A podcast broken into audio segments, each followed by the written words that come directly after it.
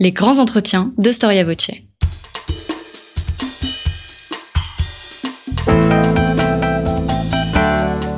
Une émission de la rédaction de Storia Voce.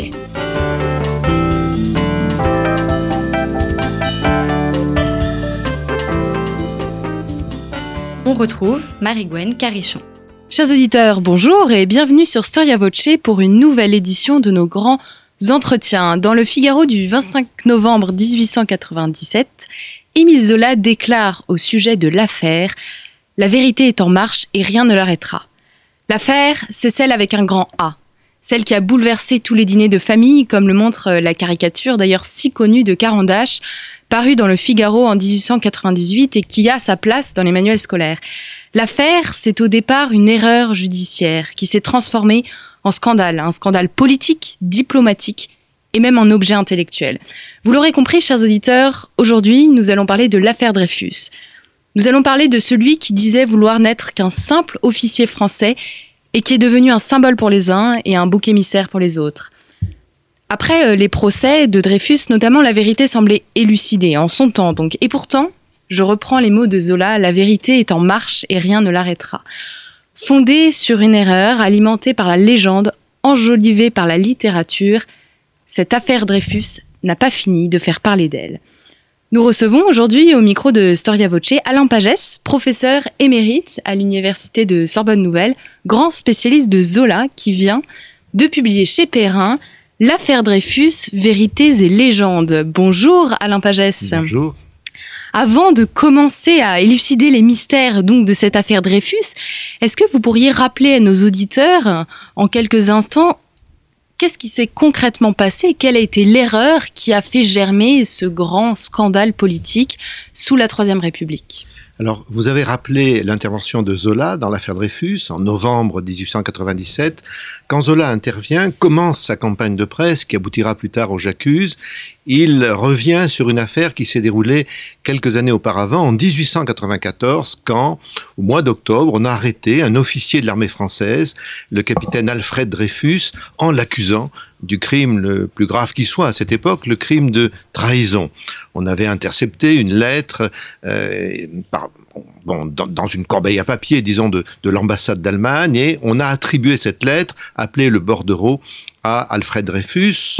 Une instruction assez rapide s'est mise en place et Alfred Dreyfus a été condamné par un conseil de guerre en décembre 1894. Condamné à la déportation euh, à vie euh, dans une île qui bientôt sera célèbre par euh, peut-être au fond l'ère romanesque qu'elle peut avoir parce qu'elle s'appelait l'île du diable et c'est cette affaire donc qui va bouleverser la France pendant plus de dix ans finalement entre l'année 1894, le moment où Dreyfus est condamné, et puis l'année bien longtemps après, 1906, quand enfin il sera réhabilité. Quel est le premier article de presse qui paraît sur cette question, sur l'affaire Dreyfus? Est-ce que c'est Zola avec son J'accuse alors oui, on peut le dire. Enfin, on peut dire que l'affaire est d'abord souterraine dans cette première période que je viens d'évoquer, 1894, 1895, à la fois la condamnation de Dreyfus, sa dégradation qui est un moment extraordinaire et, vécu comme un, très fort moment dramatique. Alors là, évidemment, la presse en parle hein, de cette affaire en 94 et 95, mais quand elle est relancée par les intellectuels, par Zola le premier, en novembre 1897, là, elle, elle devient vraiment un débat public. Elle devient cette affaire, comme vous le disiez en commençant, qui divise la France. Et Zola se lance dans cette affaire. Il est averti par euh, quelqu'un qui était l'un des premiers porteurs de vérité, peut-être. Il s'appelait Scherer Kestner, il était vice-président du Sénat. Euh, Zola est donc mis au courant d'un dossier complexe. Il commence par une série d'articles dans le Figaro. Suivront deux brochures euh, éditées chez son éditeur. La lettre à la jeunesse, d'abord, qui est un très très beau texte, et puis la lettre à la France, avant que ne paraisse en janvier 1898 dans un petit journal à cette époque, qui était l'Aurore, avant que ne paraisse le fameux J'accuse. Alors, Zola, évidemment, est un, un Dreyfusard convaincu. Qui sont ses opposants? Et est-ce qu'on peut dessiner un peu dans le paysage politique euh, les partis et savoir euh, s'il y avait des grands groupes qui se dessinaient ou finalement les initiatives étaient relativement individuelles? Non, il y a bien deux camps. Hein. Il y a d'une part ce petit groupe d'intellectuels qui va finir par l'emporter, mais après de, longs mois de bataille, de longues luttes, euh, c'est Dreyfusards, euh, c'est ainsi qu'on les appelle, et c'est sans doute le J'accuse de Zola qui leur permet de se grouper, car à la suite du J'accuse, ils vont signer des pétitions qui font que peu à peu ils forment groupe, et puis le procès de Zola qui suivra en, en février 1898 va véritablement les constituer en groupe. Ça, c'est les Dreyfusards. Et de l'autre côté, il y a, je dirais, la grande majorité, à la fois une France muette, une France silencieuse, celle qui pense que de toute façon, euh, un procès militaire ne peut pas euh, avoir commis d'erreur, que l'armée a toujours raison, que cette armée, elle est le rempart de la nation, et que surtout, surtout, il ne faut pas l'attaquer dans, cette France, imaginons-la, hein, de la fin du 19e siècle, qui, qui, subit encore comme un traumatisme extraordinaire la défaite devant euh, l'Allemagne en 1860 et qui considère effectivement que l'armée, c'est son grand euh, bouclier. Donc, euh, les voilà, ceux qui sont contre Dreyfus, à la fois euh, cette France silencieuse et puis bien sûr le camp nationaliste, le camp des patriotes et, ajoutons-le, le camp d'une presse antisémite. On a parlé de, Zola, qui est donc un, Dreyfusard convaincu, et on imagine que l'armée va se regrouper dans un camp très anti-Dreyfusard, et pourtant il y a un deuxième héros dans cette histoire, euh, le lieutenant-colonel Picard, qui lui va défendre Dreyfus. Qui est-il et pourquoi a-t-il décidé euh, de faire entendre sa voix, une voix un peu discordante, euh, au sein de l'armée? Alors voilà, vous avez raison, l'armée fait bloc. Hein. L'armée, évidemment, du début jusqu'à la fin, soutiendra l'idée de la culpabilité de Dreyfus, mais Heureusement, et c'est la chance des Dreyfusards, quand Zola est mis au courant de cette affaire, il est mis au courant de ce que vous venez d'évoquer, c'est-à-dire que un homme, en effet, le lieutenant-colonel Picard, qui à l'origine pensait que Dreyfus était coupable, qui a d'ailleurs participé plus ou moins à la mise en place du procès de Dreyfus en 1894, quand il devient en 1896 le chef du service des renseignements, c'est-à-dire de ce service du contre-espionnage qui a arrêté Dreyfus, eh bien, euh, fait une enquête euh, et peu à peu euh, convaincu que on a fait une erreur et il découvre le nom du véritable coupable, de celui qui est le traître, qui, qui, a commis le, crime pour lequel Dreyfus a été arrêté et condamné, un, un, commandant, un autre officier, un commandant, le commandant Esterhazy. Et à ce moment-là, Picard hésite, évidemment. Picard met du temps à découvrir véritablement ce nom et surtout à avoir la conviction que Dreyfus est innocent et que Esterhazy est le coupable, mais il va assez loin, il avertit ses supérieurs, il, insiste, euh, eux évidemment ne veulent rien savoir, et Picard est finalement écarté de son service, il est euh, renvoyé en quelque sorte, envoyé d'abord en mission et ensuite, euh, au fond, relégué au fin fond de la Tunisie dans un régiment de tirailleurs algériens. Est-ce qu'au sein de l'armée, on compte d'autres défenseurs de Dreyfus? Non, Picard est vraiment le seul. Et quand il intervient euh, au procès de Zola, en février 1898, donc un mois à peu près après le J'accuse, il est déjà quasiment chassé de l'armée, il a été arrêté, donc c'est un homme qui est absolument isolé, et il sera ensuite emprisonné pendant quasiment une année à la suite de ce courage qui est le sien, il faut bien le dire, euh, qui consiste à parler euh, en faveur de l'innocence de Dreyfus. Alors, pour s'opposer euh, au lieutenant-colonel Picard, on suppose qu'on lui opposait des preuves pour pouvoir légitimer finalement la condamnation de Dreyfus. Quelles étaient ces preuves qui ont permis de, condamner Dreyfus? Alors, à l'origine, il y a ce fameux document qui est célèbre, qui est vraiment le grand document de l'affaire Dreyfus, le bordereau. C'est un texte euh, qui, euh, au fond, annonce une liste de documents qui seront plus tard livrés par, par l'espion, donc par le fameux Esterhazy. Ce bordereau est accompagné au moment où le procès se fait d'un dossier, d'un dossier secret, mais alors qui est remis d'une manière illégale au juge, euh, alors que l'avocat de Dreyfus n'en a pas connaissance. Et dans ce dossier secret, il n'y a pas grand-chose.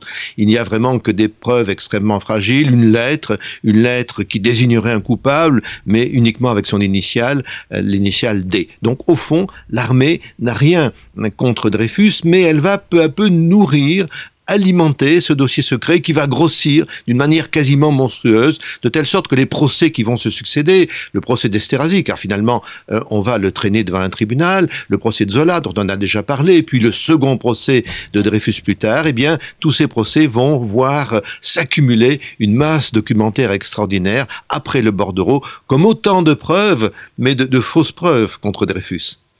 Alors vous, vous en parlez dans, dans votre ouvrage d'Anatole France, qui a écrit un essai pour parodier un peu cette histoire de l'affaire Dreyfus et qui parle à un moment des preuves qui s'accumulent. Si je me, vous, vous m'arrêtez si je me trompe, et, et on ne sait pas forcément d'où elles viennent, mais les preuves s'accumulent contre Dreyfus alors qu'au départ on n'a qu'un simple dossier.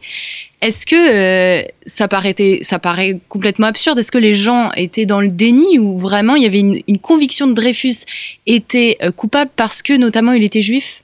Alors, il faut évoquer en effet la parodie d'Anatole France dont vous parlez, c'est L'île des pingouins, d'un roman assez tardif d'ailleurs, qui date de 1908, donc c'est déjà euh, une affaire terminée au moment où Anatole France la, regarde d'une façon extraordinaire. Alors il montre en effet que cette armée qui n'a rien accumule euh, des preuves et euh, celui qui est chargé finalement de, de, la fabrication de ces preuves dit que plus les preuves sont fausses, meilleures elles sont en quelque sorte. Oui, alors pourquoi une telle obstination parce que euh, Dreyfus est, est juif et qu'on fait la liaison entre l'idée du traître et l'idée du juif. Euh, les militaires auraient peut-être pu étouffer l'affaire. Le général Mercier, qui est ministre de la guerre au moment euh, où Dreyfus est condamné, aurait pu l'étouffer, mais euh, cette affaire, mais, mais il va être en quelque sorte prisonnier des dénonciations qui au même moment surgissent dans la presse antisémite et notamment dans la libre parole de Drummond. Et c'est donc poussé en quelque sorte par les cris, par les clameurs de cette presse nationaliste et antisémite que Mercier va, convaincu par ailleurs de la culpabilité de Dreyfus, aller très loin, aller trop loin et pousser jusqu'à sa condamnation. Et une fois qu'ils ont fait cela. Une fois qu'ils ont tous fait cela, tous ces généraux, euh, car Mercier s'appuie évidemment sur euh, le chef d'état-major, sur le sous-chef d'état-major, plus tard le ministre de la guerre, Billot, euh, au moment où, où, Zola écrit son J'accuse, va les relayer, tous ces généraux sont là, font bloc, et jamais ils ne voudront que l'on revienne en arrière. C'est cela le, le, drame de l'affaire Dreyfus. est ce que c'est ce que dénonce Zola très bien dans son J'accuse, non pas une erreur judiciaire, qu'on aurait pu revenir sur elle, mais une sorte de machination, de terrible machination bureaucratique bureaucratique où tous se tiennent en quelque sorte par la main, ces quatre généraux, le général Mercier dont j'ai parlé, le, le, général de Boisdeffre, le chef d'état-major, le général Gons, son adjoint, qui est le supérieur de Picard, qui refuse de l'écouter, et le général Billot. Voilà, ils se tiennent tous, ils ne veulent pas revenir en arrière, et c'est ça que Zola, d'une façon très lucide, dénonce dans son J'accuse, qui est une diffamation volontaire, de telle sorte que, évidemment, il sera traduit en justice un peu plus tard. Alors son j'accuse, euh, il ne l'adresse pas euh, aux, euh, aux, généraux militaires, mais il l'adresse à Félix Faure. Est-ce que le président l'a lu? Est-ce qu'on a des traces sur euh, sa réaction Sans doute, Félix Faure est un homme intelligent. Son journal aujourd'hui de l'Élysée, qui est euh, édité montre que c'est quelqu'un qui avait une grande lucidité sur le personnel politique de son époque, qui d'ailleurs méprisait euh, certains de ses dirigeants politiques qui jugeaient leur médiocrité, et notamment des, chefs militaires. Donc il, a lu le, le J'accuse, oui, évidemment il n'y a pas répondu. Et ce qui s'est passé, c'est que d'une certaine façon, le gouvernement dirigé par Méline, qui est alors le président du Conseil, c'est lui qui a le pouvoir, tombe dans un piège qui consiste à poursuivre Zola. Si ce gouvernement n'avait pas poursuivi Zola au moment du J'accuse, peut-être que l'affaire aurait été enterrée, car précédemment, Esterhazy avait été acquitté par un conseil de guerre. Mais c'est cette mécanique dans laquelle tombe le gouvernement qui va, d'une certaine manière, ouvrir encore plus l'affaire, car il faut le voir, le procès qui va suivre, les, les, les 15 audiences qui vont suivre en février 1898, mettent vraiment l'affaire sur la place publique. C'est un grand théâtre, au fond, où tous ces acteurs s'expriment, et les journaux de l'époque sont extraordinaires parce qu'ils reproduisent d'une façon tout à fait intégrale le texte des euh, déclarations. Plus tard, même, tout cela sera imprimé en volume, de telle sorte que, hein, on n'avait pas la télévision, bien sûr, ni la radio, mais de telle sorte que tout le monde peut lire à ce moment-là, dans ces journaux qui sont multiples, toute l'histoire, tout le récit, tout le drame quasiment théâtral de cette affaire Dreyfus. Vous parlez d'un drame quasiment euh, théâtral et vous expliquez dans votre ouvrage que ce drame a des allures de roman feuilleton. Est-ce que euh, le fait que la presse sache que euh, justement ce, romancer l'affaire va faire que les gens vont s'y intéresser à alimenter en fait les débats et donc alimenter l'affaire et fait de cette affaire une affaire d'État alors qu'elle aurait pu passer plus inaperçue? Est-ce que aussi le oui le style littéraire y est pour quelque chose. Oui, je crois que la dimension de roman feuilleton de l'affaire est tout à fait essentielle. D'une certaine façon, elle est moderne, cette affaire. Elle annonce la façon dont aujourd'hui, dans les médias en continu, on peut vivre certaines affaires en les faisant durer, en essayant de jouer sur leur ressort dramatique. Mais il faut avouer que l'affaire Dreyfus, elle a en elle-même des ressorts dramatiques extraordinaires. Euh, ce, ce drame de l'affaire, on peut le voir à deux niveaux. D'abord, au premier niveau, on vient de l'évoquer, les péripéties judiciaires. Un homme Esterhazy qui est le traître, qui est coupable, il est acquitté quand même extraordinaire.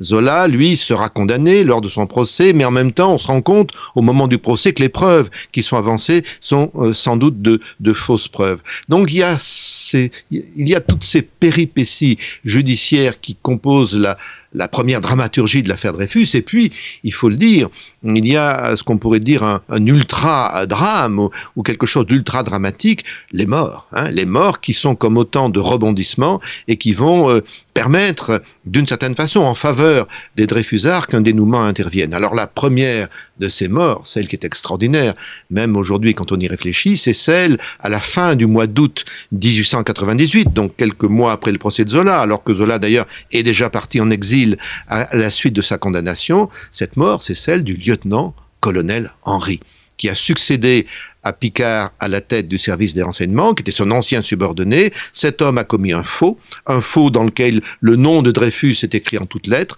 Ce faux Évidemment, il est découvert, il doit le reconnaître, on l'arrête. À ce moment-là, pour Henri, tout s'écroule autour de lui parce que il voit bien que ses chefs lâches ne le soutiennent plus. On le met dans une cellule, il a encore son rasoir avec lui, il se tranche la gorge. Voilà. Le matin euh, de son emprisonnement, on le trouve ensanglanté, mort dans sa cellule. C'est terrible, terrible pour les anti-Dreyfusards qui vont quand même essayer d'inventer toutes sortes d'histoires pour justifier Henri, mais en tout cas ça permet à la Cour de cassation de s'emparer de l'affaire. Fois-ci, on ne peut pas revenir en arrière, euh, on ne peut pas refuser euh, cette histoire. La Cour de cassation s'engage dans une longue révision euh, de, du procès de Dreyfus, du procès de 1894, et elle casse le procès après de longs mois. Hein, ça sera difficile en juin 1899, de telle sorte que Dreyfus sera rejugé. On n'en a pas encore parlé.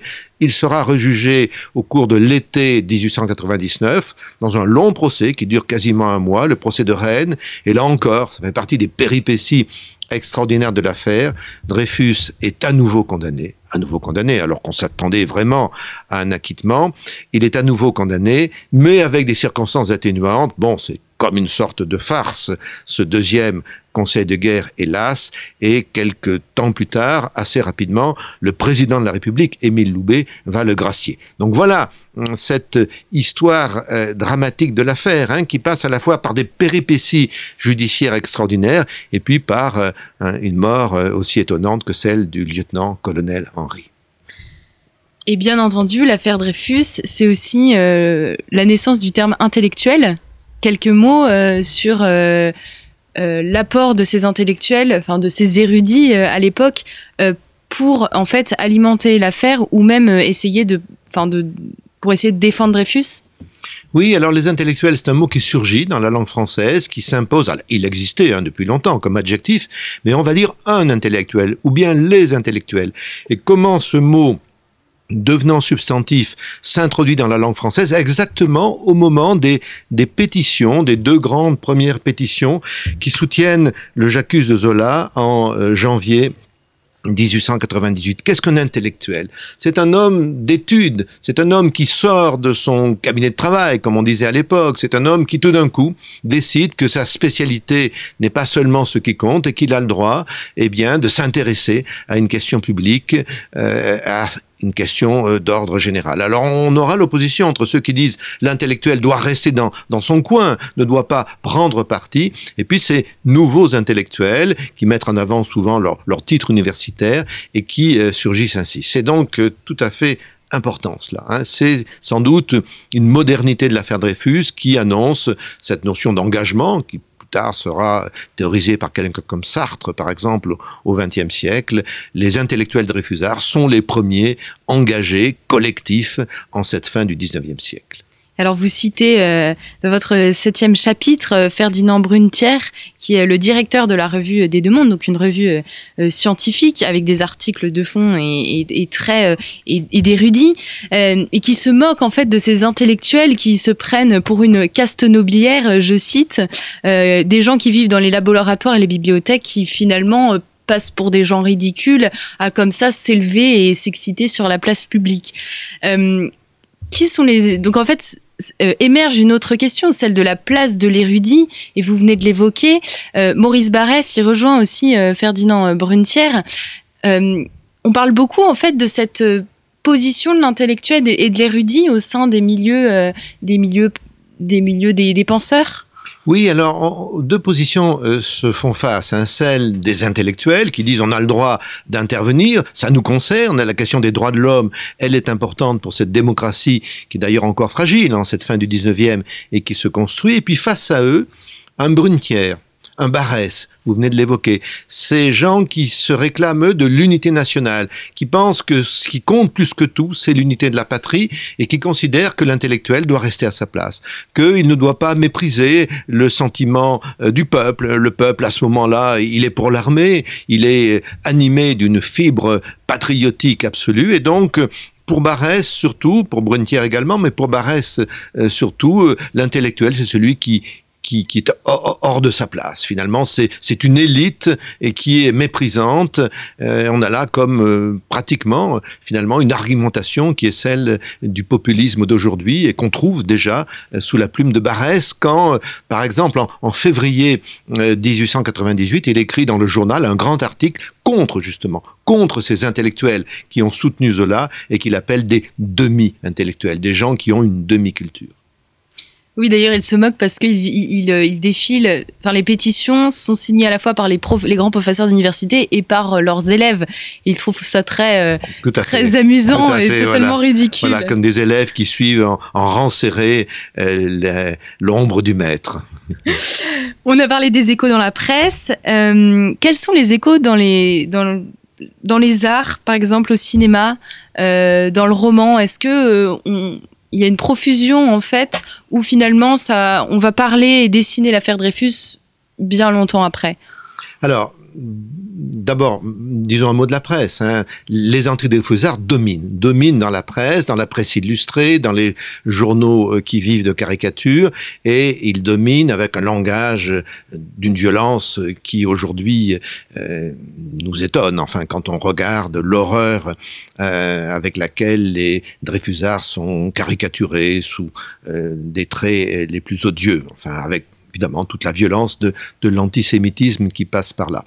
L'intellectuel, le juif, le, le, traître, enfin tout cela, euh, par exemple, se mêle dans un journal comme le journal de Carandache euh, qui s'intitule Psit. Ça, c'est la caricature anti-dreyfusarde. À côté, la littérature, la littérature anti-Dreyfusarde, au fond, elle a, elle a, presque pas existé. Pas de romans anti-Dreyfus, quelques-uns, mais on les a totalement oubliés. Ce qu'il faut noter, c'est plutôt, en effet, du côté du roman, une littérature dreyfusarde hein, qui a réfléchi à l'affaire Dreyfus, qui soutient évidemment l'histoire euh, de l'innocence de Dreyfus, mais qui est resté à l'écart. Quels sont les grands noms? Un nom comme Anatole France à cette époque, qui est euh, membre de l'Académie française.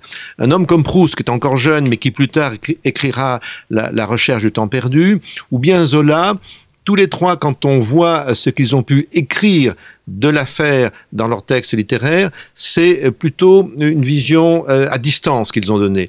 Euh, elle est un décor. Hein. Chez Anatole France ou bien chez Proust, l'affaire reste un décor. Elle traverse les discussions des personnages de la recherche du temps perdu, mais il n'y a pas de véritable représentation réaliste de l'affaire. Chez Zola non plus. Zola va terminer sa vie, car il meurt en 1902 avec un roman, un très beau roman, qui s'intitule Vérité, qui est un roman sur l'éducation, sur l'opposition entre l'école des congrégations et l'école laïque, où l'histoire de l'affaire Dreyfus apparaît à travers l'histoire d'un instituteur juif accusé d'une manière injuste. Mais ce roman n'est qu'une transposition de l'affaire.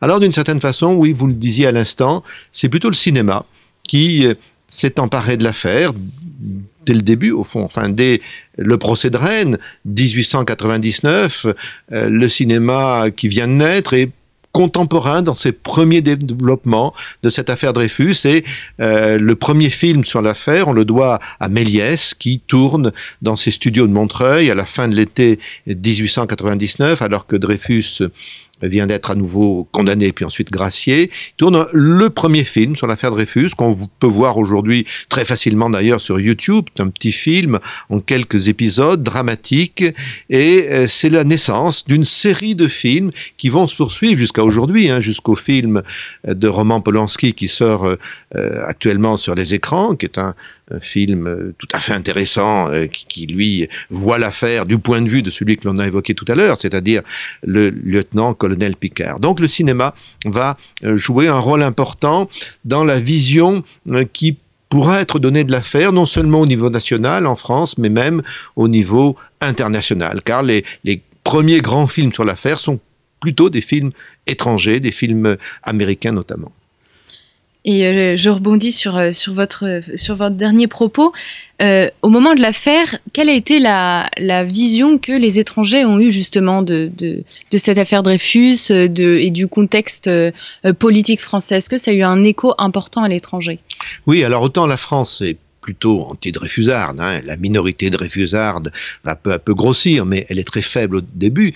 Donc autant la France est anti-dreyfusarde, étant nationaliste fondamentalement, autant l'étranger, l'Europe, et puis même au-delà de l'Europe, l'Amérique, est dreyfusarde. C'est-à-dire que euh, on prend parti pour Dreyfus, on considère que les Français sont pris dans une sorte de folie, d'aveuglement, et euh, il y a euh, quand Zola, par exemple, publie son J'accuse, une série de lettres, des centaines, même des milliers de lettres qui lui sont adressées venant de, tous les pays, de France sans doute, mais euh, de l'étranger. Le français d'ailleurs une langue qui est parlée, euh, écrite dans beaucoup de pays étrangers, et euh, le monde entier regarde cette affaire Dreyfus. Et notamment, il l'a regardé au moment du procès de Rennes, quand Dreyfus est jugé pour la seconde fois à Rennes, les journalistes du monde entier se précipitent dans cette petite ville de Bretagne qui n'a jamais vu ça, qui est totalement terrorisée par l'afflux de tous ces journalistes. Et comme je le disais, les, même les premiers caméramens sont là pour tourner les premières images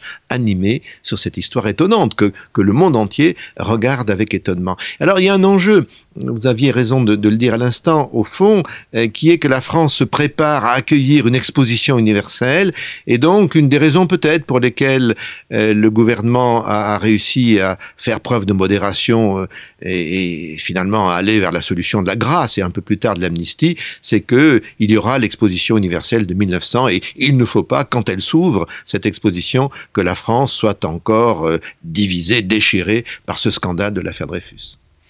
On imagine donc beaucoup de photographies et c'est vrai, donc beaucoup d'archives pour comprendre cette affaire. Et pourtant, elle nourrit énormément de mythes et de légendes, euh, notamment euh, que cette affaire serait un coup monté des services secrets.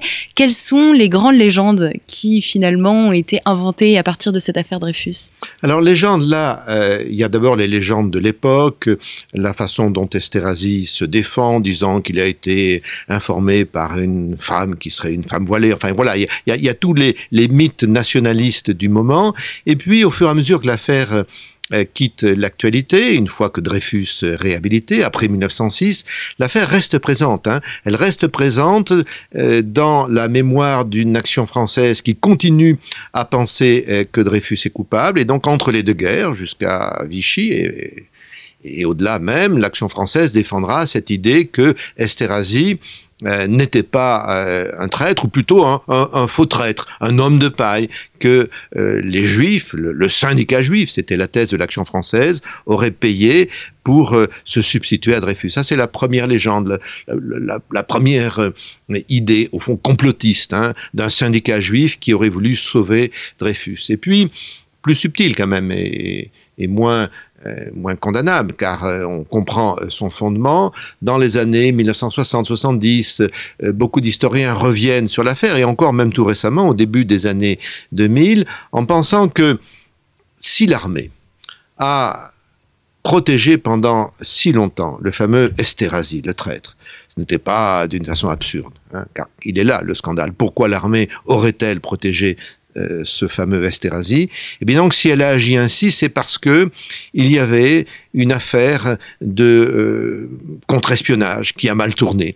Les Français voulaient intoxiquer les Allemands, ils voulaient leur donner de, de faux renseignements sur les progrès de l'artillerie française. Effectivement, il est question dans le bordereau d'un canon qui est le canon de 120, et il s'agissait donc de de mal informer les Allemands, euh, de ne pas les informer en tout cas des progrès d'un autre canon qui lui jouera un rôle important dans l'histoire un peu plus tard, le canon de 75, qui est le canon qui permettra à l'armée française de résister à l'avancée allemande au moment de la Première Guerre mondiale. Et donc ces thèses s'appuient sur cette idée d'une bataille euh, d'espions qui aurait mal tourné et dont le malheureux Dreyfus aurait été la victime vous parlez de, on parle de trois procès euh, de, de, Dreyfus et vous posez la question dans votre ouvrage, euh, à savoir s'il n'y a pas eu une quatrième phase, euh, notamment à la mort d'Émile Zola.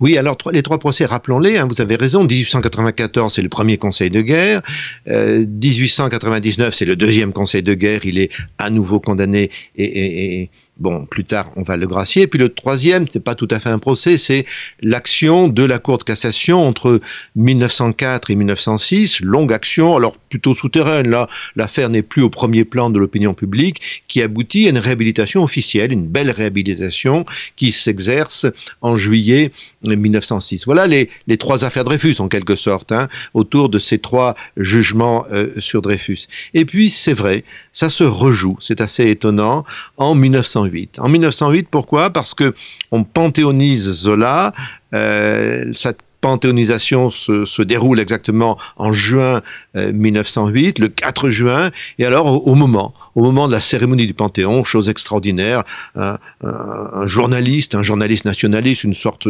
de, de fou finalement, il s'appelait Louis Grégory, pénètre dans le Panthéon, car il a une carte de presse, et tire, tire deux coups de feu sur Alfred Dreyfus. Heureusement, euh, Dreyfus n'est que légèrement blessé. On arrête Louis Grégory, mais Louis Grégory, euh, finalement, est précédé par toute une campagne de presse qui s'est déroulée avant lui, où euh, les nationalistes, qui sont toujours là, Barès en tête, considéraient qu'il était absolument scandaleux de porter au Panthéon, à côté de Hugo d'ailleurs, où il allait se trouver, euh, de porter au Panthéon les cendres de Zola. Donc Grégory est comme poussé en avant par une atmosphère de l'époque, tout autour du Panthéon, au moment où la panthéonisation se déroule, les étudiants nationalistes hurlent à Bazola, à mort les Juifs, et le fameux Grégory, arrêté et jugé par une cour d'assises en septembre 1908, et figurez-vous qu'il est acquitté. Hein. Il est acquitté parce qu'il s'est défendu, son avocat l'a défendu assez habilement, en disant qu'il avait voulu non pas tirer euh, sur Dreyfus, mais sur le dreyfusisme. Voilà, donc on l'acquitte, Grégory, pour euh, raison de patriotisme. Alors quand est-ce que cet antisémitisme dans la presse et quand est-ce que l'affaire Dreyfus va finalement cesser d'intéresser les journalistes? Eh bien, euh, peut-être jamais, au fond, parce qu'on en parle aujourd'hui, parce que des centaines et des centaines d'ouvrages ont été écrits, donc je dirais qu'elle continue bon, euh, évidemment sans être au premier plan, mais elle continue à être importante pour les intellectuels de l'entre-deux-guerres. Elle va nourrir euh, certains intellectuels pacifistes, comme, comme Alain euh, par exemple, ou je pense aussi à quelqu'un comme Julien Binda. Non, l'affaire, elle reste là, elle est présente aujourd'hui, et alors elle revient aujourd'hui. Peut-être que on pouvait considérer que au début des années en 1990, elle n'était qu'une affaire d'espionnage dont les historiens connaissaient le déroulement, mais euh, sans l'avoir creusé, et que au fil des commémorations qui se sont déroulées, 1994, 100 ans après la condamnation de Dreyfus, 1998, euh, 100 ans après J'accuse, 2006, 100 ans après la réhabilitation, au moment de ces commémorations, l'affaire est retravaillée, reprise par les historiens, et finalement elle pénètre dans la conscience euh, public, dans la conscience collective. Je crois qu'aujourd'hui, aucun homme politique ne l'ignore. Hein. Beaucoup d'hommes politiques sont capables de la citer, d'y faire référence et sans doute on y fait référence pour deux grandes raisons.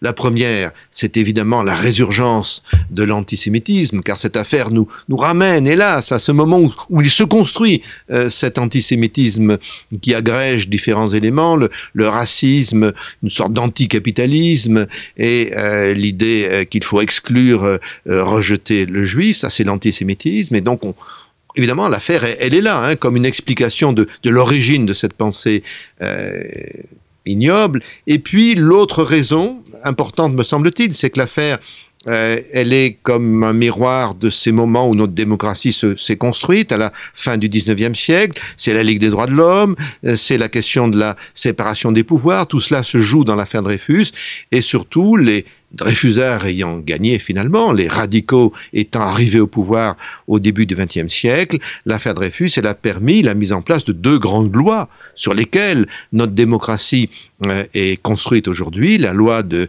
1901 sur les associations dont on parle constamment aujourd'hui, et la loi de 1905 sur la séparation de l'Église et de l'État. Donc cette affaire, voilà, elle est absolument essentielle comme un tournant de l'histoire de la France euh, du 19e au 20e siècle. Comme dirait donc euh, Charles Péguy que vous citez dans votre ouvrage, plus cette affaire est finie, plus il est évident qu'elle ne finira jamais. J'aimerais qu'on termine euh, sur, euh, sur ces mots pour vous faire réfléchir, chers auditeurs, sur finalement cette, cette affaire Dreyfus qui parfois ressurgit à des périodes de notre histoire de France et de notre histoire politique. Merci Alain Pagès pour euh, cet éclairage euh, sur cette affaire donc qui a secoué euh, la Troisième République et qui continue encore de, nous intéresser et qui a ouvert le XXe siècle. Je rappelle le, titre de votre ouvrage, paru donc tout récemment aux éditions Perrin, L'affaire Dreyfus, vérités et légendes. Merci à vous, chers auditeurs, pour votre écoute et votre fidélité, et à très bientôt pour une nouvelle émission Storia Voce.